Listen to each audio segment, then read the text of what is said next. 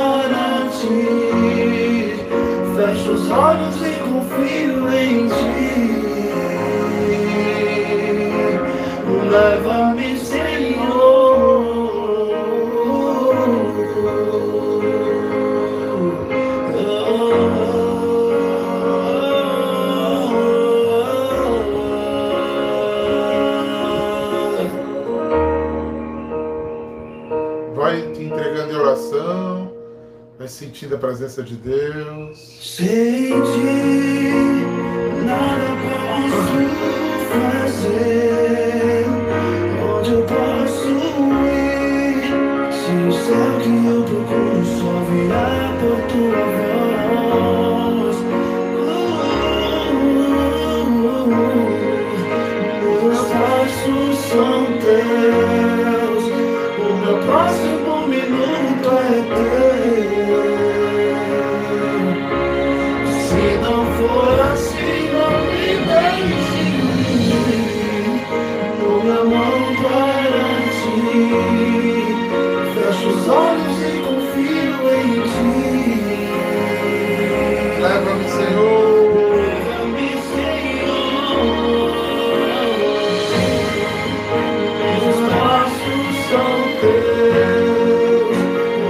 Minha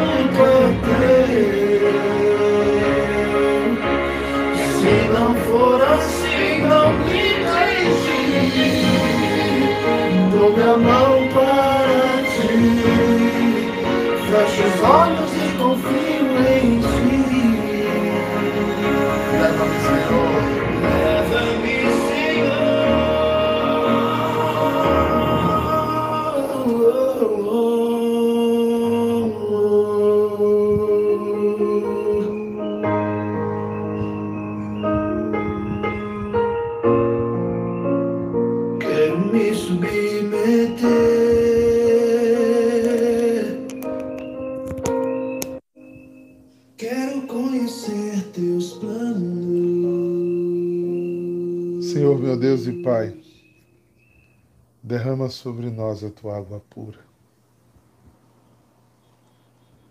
Inunda o nosso coração de tua presença.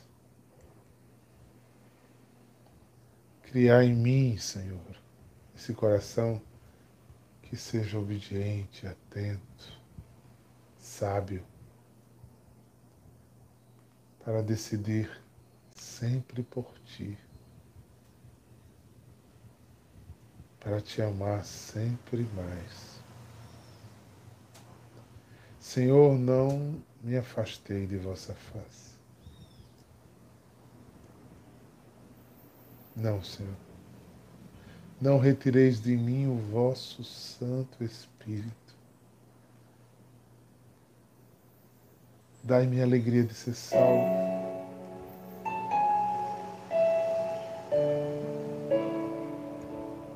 Cada um desses que estão buscando ouvir tua voz a alegria da salvação. Dai-nos o poder do Espírito que nos conduz. Dai de novo a alegria de um Espírito generoso ensinando-me a não caminhar nos caminhos dos pecadores, a não trilhar para a morte, mas o meu coração ser um sacrifício, uma oferta, um holocausto agradável a Ti. Uma alma penitente, um coração arrependido, que me leve à Tua vontade. És meu Deus, és meu tudo, és meu Senhor. Obrigado pela tua presença no nosso meio. Amém. Bom dia, bom dia, povo santo! Que alegria, que alegria estarmos juntos. De viver mais um dia. De amar-te mais um dia. De tentar te obedecer mais um dia porque tudo que respira louve ao Senhor. Que Deus os abençoe, que Deus os inspire, que Deus os santifique. Mais do que tudo, que Deus continue te dando sabedoria para escutá-lo, para conhecê-lo mais e mais. Que bom por você permitir que eu entre na sua casa agora. Casa coração. Você pode estar no trabalho, no carro, na sua casa residência, não importa. Que você esteja me assistindo agora ao vivo ou que você vá me assistir durante o dia ou dias depois, não importa. Obrigado por você permitir que eu fale da minha experiência com Deus com você. Que você permita abrir-se a esse colóquio, pois Hebreus nos diz que a palavra de Deus é mais penetrante que uma espada de dois gumes. Vai na alma, vai na intenção do coração e vai mudando intenção, as intenções do coração. Essa que é a grandeza vai nos tornando melhores a cada dia. E eu agradeço muito. Eu me sinto privilegiado de ter vocês aqui, nesse canal, para rezarmos, para dizermos que Deus é lindo, como essa música de fundo está dizendo, e que eu amo Sua palavra, eu amo Sua presença, eu amo ter sido escolhido por Ele, mesmo com meu amor imperfeito e me constranjo cada dia mais com esse lindo amor perfeito de Deus por mim, que se fez redenção. Que me ensina a cada dia a estrada de onde eu quero morar, no céu. No céu. Vamos para a palavra? Que alegria essa palavra de hoje. Deu um pulo, não foi, gente? É aquilo que eu disse da, da, das estratégias da igreja. Né? Por conta do tema, nós estávamos, né? hoje é quinta-feira, né? onde proclamamos a palavra do, é, no capítulo 20, ele deu um pulo. Foi para o capítulo 22 porque nós temos aí várias semanas ainda, então ele vai adequando a nossa necessidade de de continuar se evangelizando até a 34 semana com Mateus. Então, de acordo com o tema da semana, ele vai trazendo os textos agora, não sequenciais, mas que estejam envolvidos com o nosso tema da semana. E o tema da semana, quem lembra? Qual foi o evangelho de domingo? A gente precisa estar tá ligado nisso. Né? Era lá no capítulo 15. A gente precisa trazê-lo de volta entender por que a igreja está batendo nessa tecla. Ontem falamos de quê? Ontem falamos que o reino do céu né, é um homem que plantava uma vinha. Por quê? Porque a Canané é uma mulher decidida a ter fé. É insistente, é perseverante. E a gente precisa perseverar. E a, e a igreja, essa semana, está fazendo estudar textos que diga você só persevera se você entender que Deus lhe deu um salário da vinha como de ontem e hoje que ele lhe convida para uma festa, hein?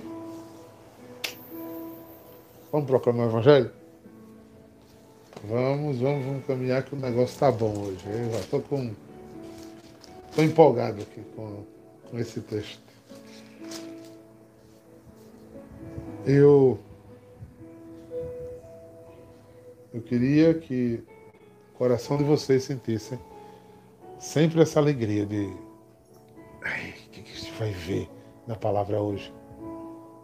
E o que é que eu vou ver mais na palavra que eu já li? Né? Porque ela todo dia ela se faz nova. Então vamos lá. Mateus 22, versículos de 1 a 14.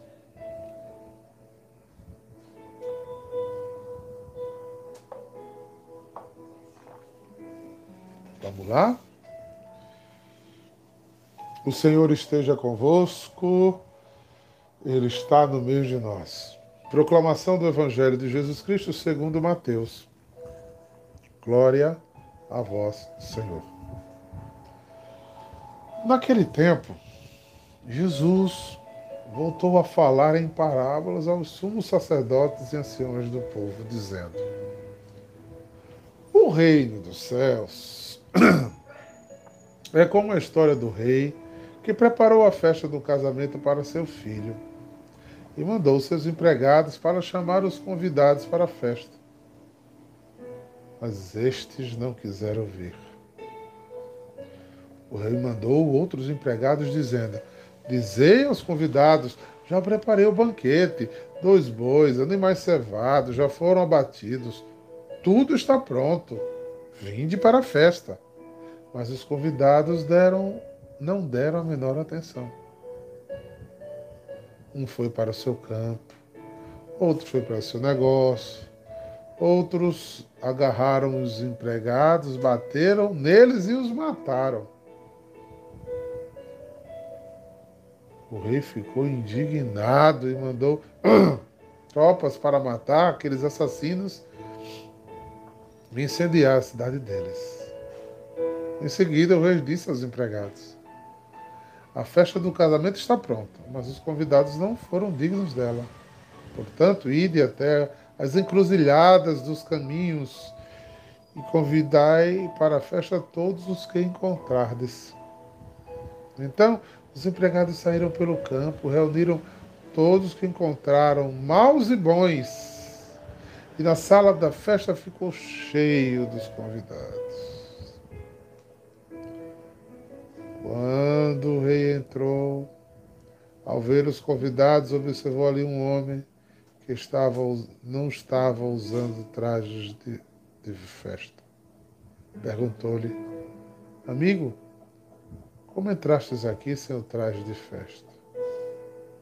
Mas o homem nada respondeu. Então o rei disse aos que serviam: Amarrai os pés e as mãos deste homem e jogai-o na escuridão.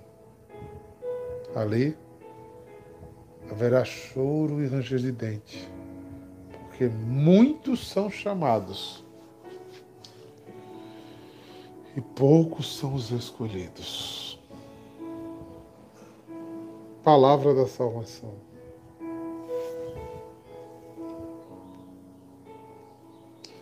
Não vou rir, não. no, no seguro, né? Eita, Senhor, ajuda-nos. Ajuda-nos.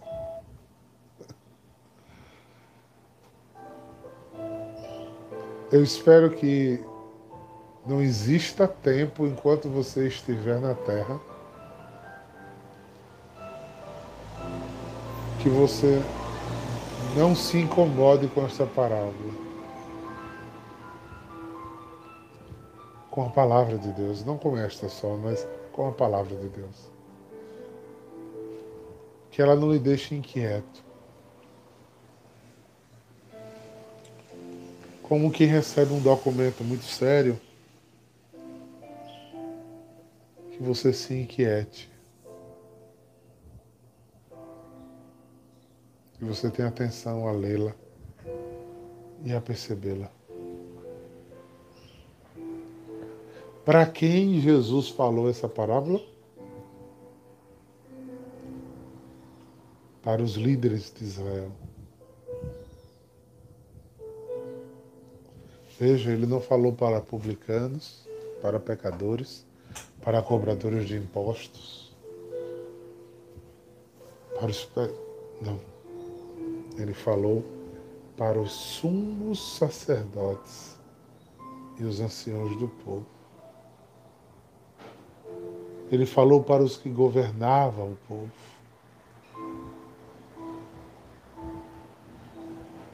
Isso já tem um peso muito significativo para nós. Vamos adentrar no texto? Vou usar a versão da Bíblia do Peregrino para nos dar uma outra leitura. Sempre gosto de, de entrar no contexto, né? É, ele dá uma série de parábolas aqui no capítulo 21. A figueira seca, a autoridade de Jesus, os dois filhos, aquele que vai e não vai, a videira que é secada, é jogada, é arrancada fora. Aí o último versículo que antecede o 22, Diácono, porque o senhor lê, já é outro capítulo. Entenda que capítulo e versículo na Bíblia foi colocado depois. Era um texto só. Era uma sequência só. Foi colocado no século XVIII por um presbítero anglicano. A Bíblia era um texto uníssono, não tinha capítulo nem versículo. Então ele tem uma sequência de pensamento. Agora, como era muito difícil você voltar ao texto, já pensou um texto desse tamanho, né, com 72 livros, você não ter capítulo e versículo, como é que você achava as coisas, né? Então eles dividiram o melhor possível para ficar mais fácil da gente encontrar. Então o último versículo diz, eu vou ler o 44 para você entender. Quem tropeça nessas pedras, na pedra, se despedaça. Aquele sobre o qual ele cair foram esmagados.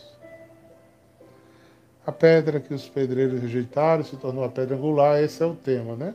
Aí disse: quem tropeça nessa pedra, né, em Jesus, será esmagado. Quando os sumos sacerdotes e os fariseus ouviram esta palavra, compreenderam que falavam deles então, tentaram prendê-lo, mas tiveram medo da multidão que o tinha como profeta. Entendeu? Então eles se irritaram, entenderam que Jesus estava dando indireta não, estava falando parábola, mas diretamente a eles. E eles se irritaram, quiseram fazer um motim, né? um espírito diabólico de rebelião, né? Sempre quando vem uma ordem não quer concordar, não, quer refutar. Esses espíritos de rebelião que moram dentro de nós é muito grande e atrapalham muito a vida espiritual. Sempre que vem uma ordem, você sempre tem uma contra-ideia. Então isso não importa que seja uma ideia boa, não é? Mas a pergunta é: você foi consultado por essa ideia? Né? Se veio de Deus para os homens, foi Deus que pensou, obedece à vontade do céu e da terra que é de Deus. A da terra deveria ser de Deus também, mas às vezes não é. Se é dos homens, se é um colegiado, já foi pensado. Porque quem governa sozinho morre no perigo. Né? Então, se você não acolhe aquilo até que você não concorda, pensaria diferente, é o seu espírito de rebelião, de alta. Né? de não se submeter à ordem, de não. de autossuficiência, que não lhe permite simplesmente dizer sim, eis-me aqui, faça-se em mim segundo a tua vontade. Aí acaba o capítulo e segue o texto que a gente está hoje. Jesus tomou de novo a palavra. Então, o espírito de rebelião instalado, a raiva instalada, Jesus toma a palavra de novo e falou usando novamente outra parábola. E agora, ele que disse que a pedra que os pedreiros rejeitaram se tornou uma pedra angular, agora vai dizer que essa pedra pode ser tropeço para muita gente que diz ser de Deus e andar com Deus. Por quê? Porque o, o Deus a quem esta pessoa serve, ou diz que serve, Passou 1.200 anos dizendo a este povo: Olha, vem o Messias, vem o Messias, vem o Messias. Mas eles o rejeitaram. Eles foram convidados para a festa desse Messias, mas eles não foram, não viram. E quando foram enviados os profetas para dizer desse Messias, eles mataram o profeta. E mataram o Messias também. Aqui tem duas conotações. A primeira, a literal, esse povo é o judeu. Jesus se revela, Jesus anuncia, Jesus faz jus ao seu nome, salva, salva no sentido de dar a vida eterna e salva no sentido de curar, que é a literalidade do nome de Jesus, Jesus que salva. A palavra salva e cura em hebraico é a mesma. Salvar e curar, então cura para salvar e salva para curar. É... E é negado, não é aceito, não é acolhido. Primeira hermenêutica que podemos fazer em cima do, dessa interpretação literal. Quantas vezes eu digo que creio em Deus, eu digo que sou católico, que sou cristão, mas eu não estou aberto às ordens, à obediência, ao chamado de Deus. Porque eu faço isso do meu jeito, na hora que quero, do jeito que quero. Por quê? porque eu tenho campos para ir, fazenda, chácara, eu tenho hotéis para ir, eu tenho né, coisas que me interessam mais para fazer, viagem, cruzeiros, é, reuniões de amigos, festa de aniversário, casamento, não importa. Houve um convite de Deus mas eu não me sinto atraído, porque o meu coração e o meu desejo estão em outro lugar. E em Números 23, 19 diz: Deus não é homem para mentir, nem seu filho homem para que se arrependa. Acaso ele fala e deixa de agir? Acaso ele promete e deixa de cumprir? Ele prometeu por 1.200 anos a um povo que daria o Messias. Quando o Messias chegou, povo não viu o Messias porque esperava outra coisa. Por muitas vezes não vemos Deus em nossas vidas porque esperamos outra espécie de Deus. Um Deusinho meio Baal que satisfaça nossas vontades, que realize nossos desejos, para que a gente dê testemunhos chorosos.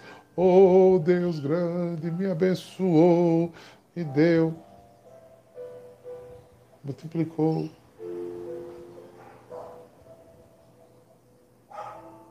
E não aceite o convite. Nessa hermenêutica, que convite é esse? Tem vários convites de Deus. Deus às vezes nos chama a uma missão que a gente não aceita, Deus às vezes nos chama a um compromisso que a gente não aceita, Deus nos chama a uma vocação que a gente não quer. Às vezes Deus nos chama ao sacerdócio, digamos, aos homens. Mas você diz que tem outros planos. Ainda tem a pastor dizer assim, não me sinto chamado, não ouvi a voz de Deus.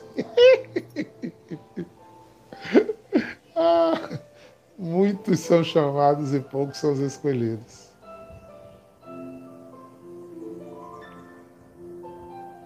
Será que Pedro, né?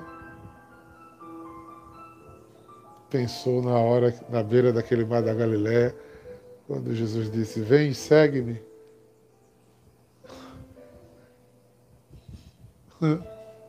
Ele disse, não dá. Eu tenho família, filho, mulher, sogra. Eu não tenho tempo. Não tenho tempo. Eu tenho um concurso para estudar, eu tenho meus bens para cuidar, eu tenho a minha vida profissional, que é a coisa mais importante que eu tenho eu tenho meu marido, minha esposa, que é a mais importante para mim, os meus filhos, porque família é tudo, né? Família a gente mata e morre. Livrai-me Deus de toda idolatria. De ter qualquer bem desse que são bons, não são maus, mas que eles, no lugar de Deus, eles me fazem perder a salvação. Diácono, o senhor fala muito disso, né? Meu filho, eu falo disso há tanto tempo. Eu já ouvi uma pessoa perguntar isso a mim. E as pessoas não mudam, não se convencem. Eu estou naquela técnica do ditado popular que diz água mole, em pedra dura, tanto bate até que fura. E quando a gente ainda diz como o Pedro, né? Essa semana a gente estudou, eu deixei tudo e não tinha deixado tudo ainda. Né? É o primeiro passo. Eu volto ao texto de domingo. A Cananeia não foi embora porque ela estava plenamente convencida do que ela queria. Ela não mudou de ideia. Ela não esnobou Deus.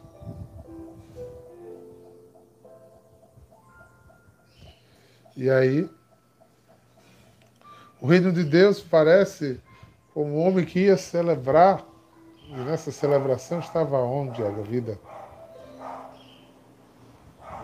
Ele estava ocupado demais, né? Então, os servos, meu banquete está pronto, versículo 4. Touros, animais cevados foram degolados e tudo está pronto. Vinde para o quê? Para as núpcias do cordeiro. Quem é o Cordeiro de Deus que tira o pecado do mundo? Jesus.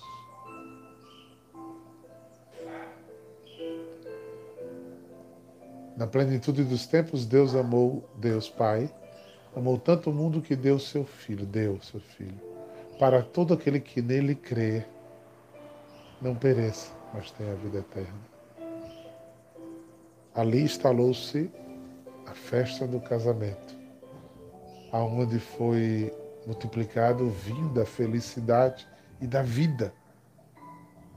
E o melhor vinho veio por último. E o noivo está na festa. Ele é altar do sacrifício, é o cordeiro do sacrifício e é o ressurreto que está à direita do Pai. Por isso é o pão vivo que desce do céu, alimenta e sustenta seu povo. É a melhor comida, é a melhor bebida, é um banquete esmerado, mas é negado por nós, é rejeitado por nós, é trocado por nós porque estamos no mundo e muitas vezes somos do mundo. Enquanto uma ordem da palavra de Deus diz que a gente tem que ser do mundo, mas não estar no mundo. Estar no mundo, mas não ser do mundo, desculpe. Não é verdade? Mas a gente está no mundo e é do mundo. Estar no mundo está sujeito às conveniências do mundo. Está no mundo e está rendido ao mundo. Sem sabedoria, sem amabilidade, sem mobilidade, sem traquejo, se torna escravo das coisas do mundo. Escravos escravos. Então, estes não foram. Primeira parte da parábola. Mas Deus não se cansa. Diga comigo, Deus não se cansa.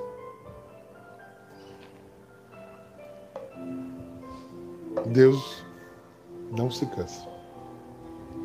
Mas dessa parábola Deus desiste.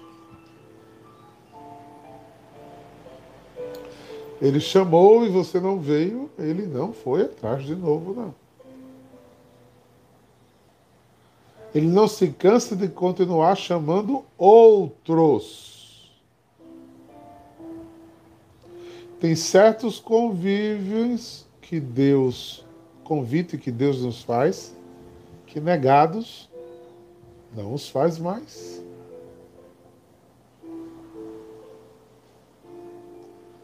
Deus nos dá a chance e a gente estraga a chance. Deus não convida mais.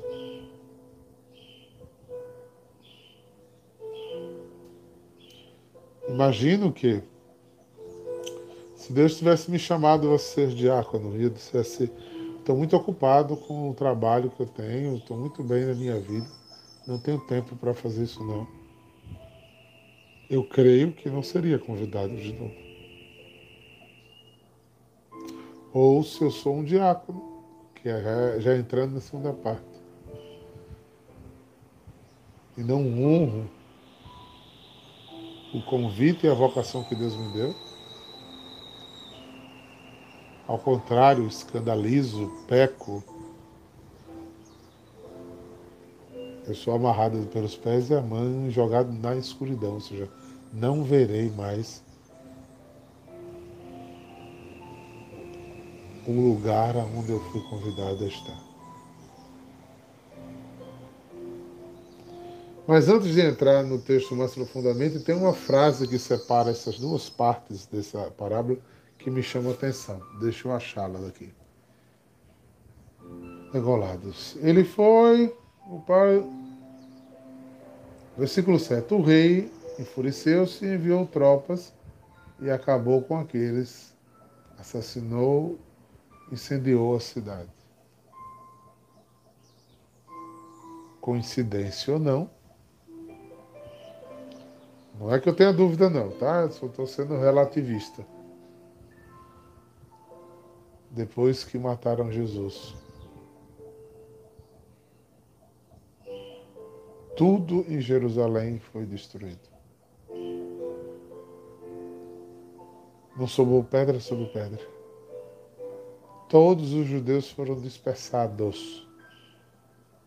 E só voltaram por um conchave da, na ONU em 1960, 54, 64, por aí, que novamente se instalou o Estado de Israel. Mas não mais daquele jeito. O Deus se enfureceu, o céu escureceu, houve trovão na hora que eles mataram o filho, o filho na cruz, o filho do Pai que acabaram negando a festa, o sacrifício, rejeitaram o cordeiro, a comida perfeita, a bebida perfeita. Deus aniquilou aquela nação. Deus fez justiça. Céus e terra se revoltaram. O véu do templo se rasgou, ou seja, o lugar onde Deus estava rasgou de meio a baixo. Deus saiu, foi embora. É como que Deus olhou para a figueira e secou. Quem rejeita a missão fica seco. Seco.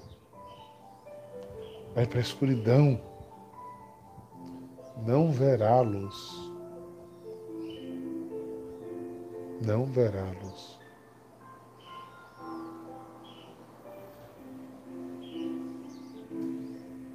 É, Fátima, Deus não castiga, Deus é justo.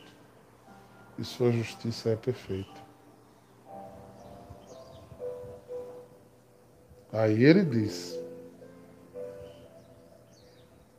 E mataram seus servos, né? Mataram não só o filho, como mataram os apóstolos, como mataram os profetas, como mataram os discípulos. Mataram, mataram, mataram. Versículo 8. Depois disse aos servos, aí a segunda ordem: O banquete da Nuto está preparado. Deus não se cansa. Mas os convidados não mereceram, não mereciam. Portanto, ide às encruzilhadas e convidai para o casamento todos os que encontrarem. Os servos saíram pelos caminhos e reuniu todos que encontraram, bons e maus e encheu o salão de convidados. E lá em Lucas diz que era pobre, maltrapilho, aleijado, cego, nu. Eu fui nessa leva.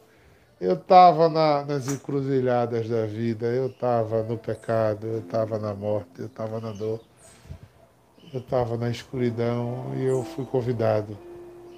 Você foi encontrado na beira do seu poço, você foi convidado para essa segunda núpcia.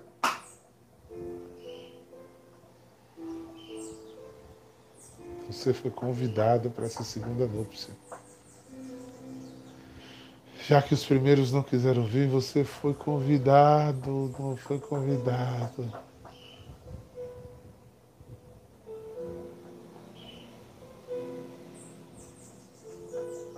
E não importou se você era cego, aleijado, surdo, mudo, mendigo, sujo de lama, pobre, você foi convidado, convidado para a festa das núpcias do Cordeiro, do Pai, o Filho que se dá em comunhão. E o Filho há de nos encontrar ao convite no convite há uma oferta de uma água que vai matar a sede. No convite há uma pergunta. Ninguém te condenou, então vai, não peques mais. No convite há uma teus pecados estão perdoados. Pega a tua teu leito, tua cama e vai e volta. No convite havia lama e cuspe nos olhos para enxergar o que deveria enxergar e não o que estava enxergando, e nos ouvidos para ouvir o que não estava ouvindo.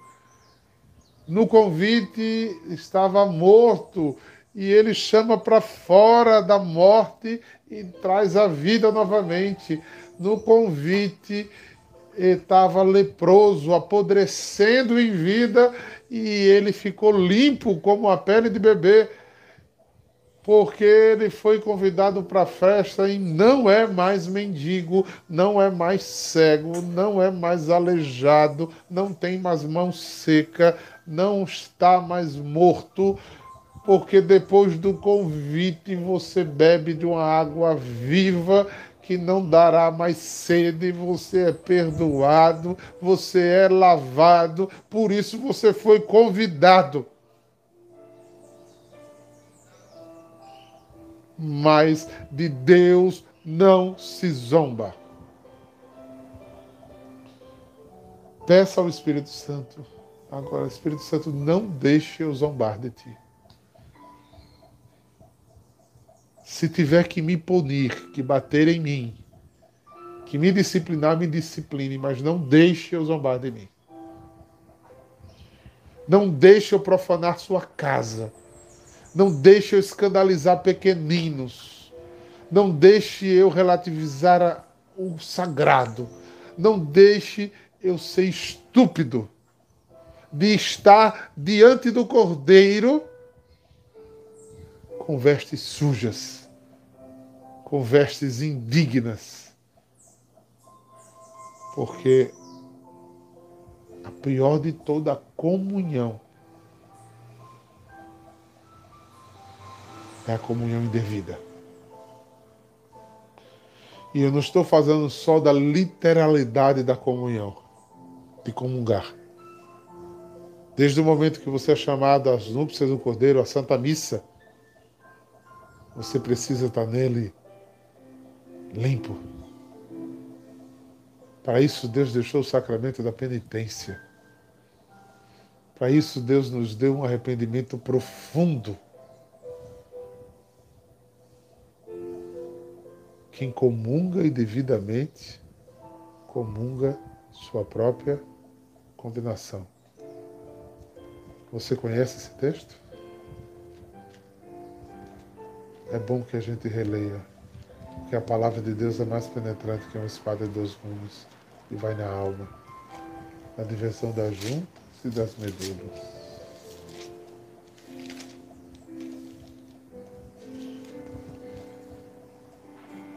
Primeira Coríntios 1,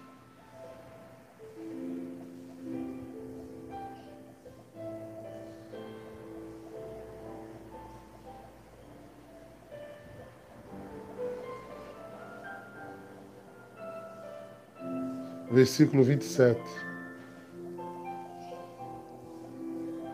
Portanto, quem come do pão e bebe do cálice do Senhor indignamente é réu do corpo e do sangue do Senhor. Por conseguinte, cada um examine, cada um examine antes de comer o pão e beber do cálice da sua consciência.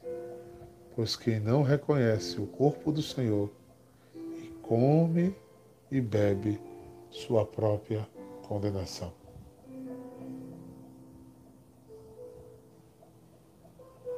Está nas núpcias do cordeiro sujo, no lugar de estar em bênção, é estar em maldição.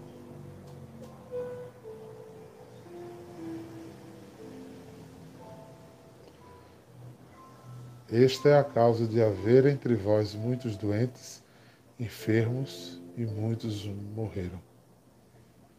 Se nós examinarmos, não seremos julgados.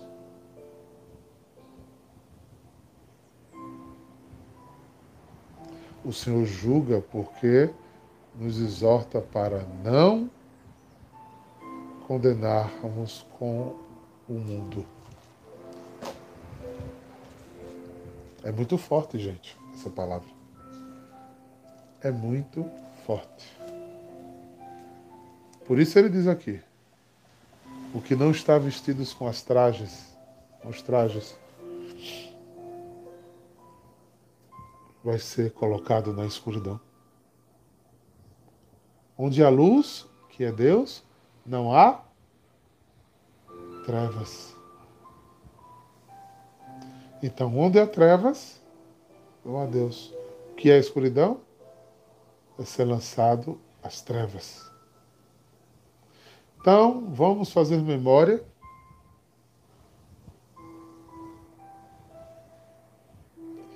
Primeira Coríntios 11, versículo 27, 28, 29, 30 e 31, 32.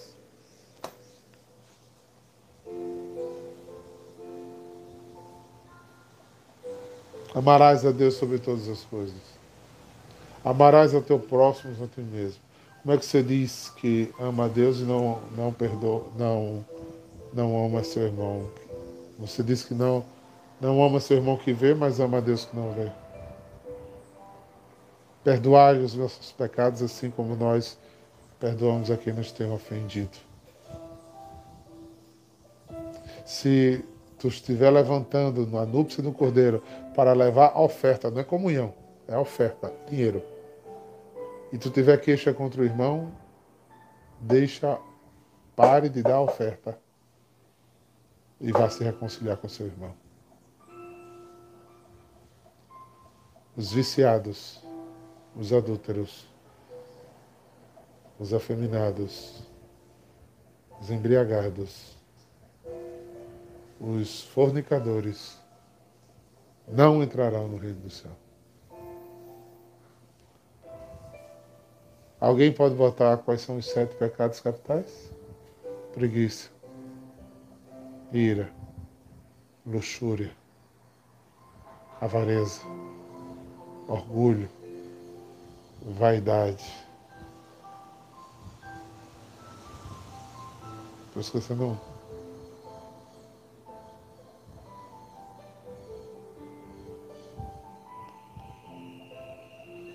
Eita. Tá vendo a responsabilidade, gente? Inveja. Muito bem, Solange.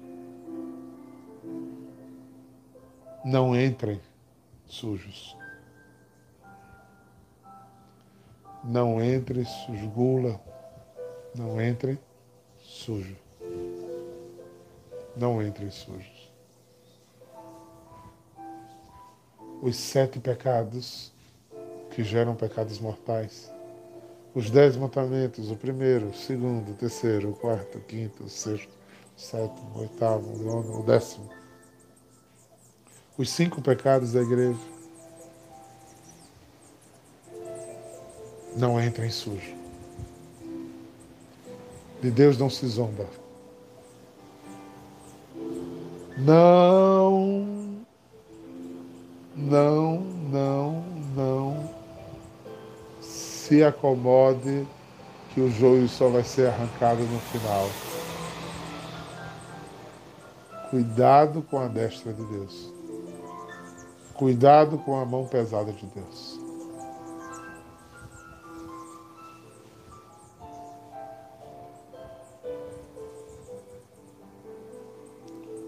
Mas diácono, e como é que eu faço? Estou com medo agora de ir para as núpcias.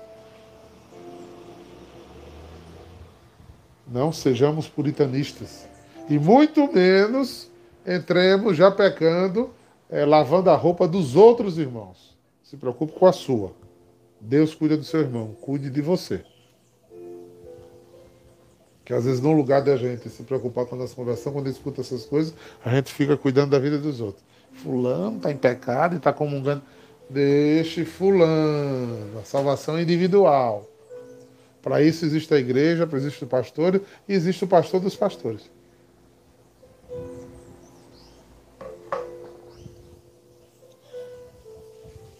Não vou só bater não, tá? Primeira carta de João, capítulo 1. Verso 8. Se dissermos que não pecamos, nos enganamos e não somos sinceros. Versículo 9. Se confessarmos os nossos pecados, Deus é fiel e justo para perdoar os pecados e lavar-nos de todo delito. Buscai o Senhor enquanto ele se deixa encontrar. É tempo de conversão. É tempo da misericórdia de Deus derramada. Arrependa-se. Lembre-se de trocar de roupa. Lembre-se de se confessar. Mas, diácono, nem toda hora eu tenho um padre. Sim. Não precisa estar perturbando o ouvido dos padres o tempo inteiro, não. Porque entenda que o sacramento da penitência é uma das coisas maravilhosas, mas só adianta ser feito quando ele é feito em boa comunhão. Não é? Porque às vezes as pessoas vão ao padre fazer atendimento espiritual, vão ao padre apresentar justificativas do seu pecado. Pecado é algo que deve ser pontuado. Eu adulterei. Ponto. Estou com a alma rasgada de arrependimento. Não quero mais isso. Então é hora de se confessar. Já houve exame de consciência, já houve contrição e agora você vai ser levado. Então, não chegue para a missa como quem vai ao mercado, a um supermercado ou uma festa baile. Dê um tempo, né? pense. Ao celebrar sua missa dominical, faça seu exame de consciência. Se arrependa.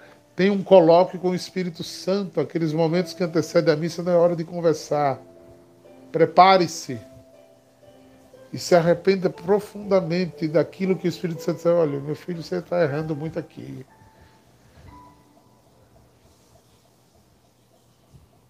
E de joelhos faça, peça perdão a Deus. E faça o firme propósito de, quando possível, assim em seguida, você possa se confessar. Você entrou na missa de vestes limpas. Porque não caia na pretensão de achar que você não vai pecar, porque você vai. A Bíblia diz que um justo peca 70 vezes no dia. Somos pecadores, bote isso na cabeça. Por isso, Jesus disse que sem mim nada podeis fazer.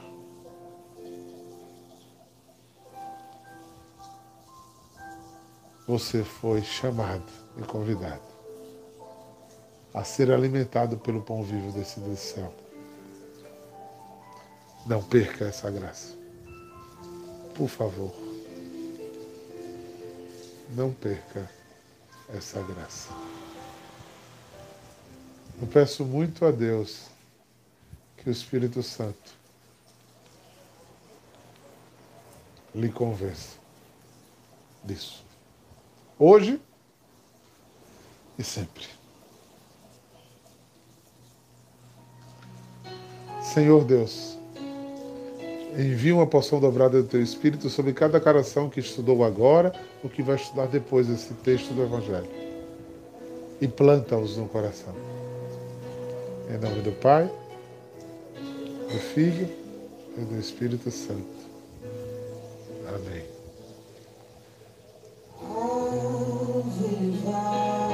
Obrigado, gente. Eu parei porque já disse o que tinha que dizer. Preste atenção.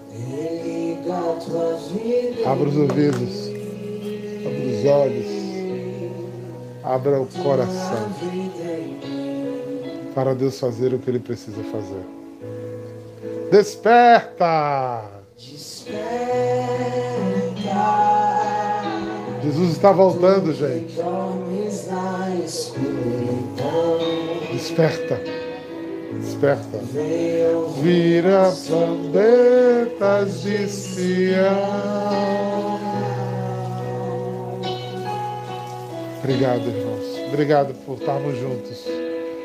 Eu peço seu like. Para que essa palavra chegue em mais lugares.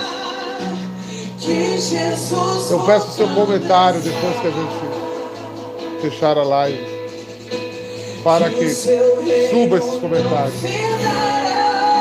Eu peço que você reposte para alguém que você acha que precisa ver essa palavra. Bom dia. Shema. Estou esperando vocês mais tarde. Um beijo. Um beijo. Shalom. Seu reino não findará.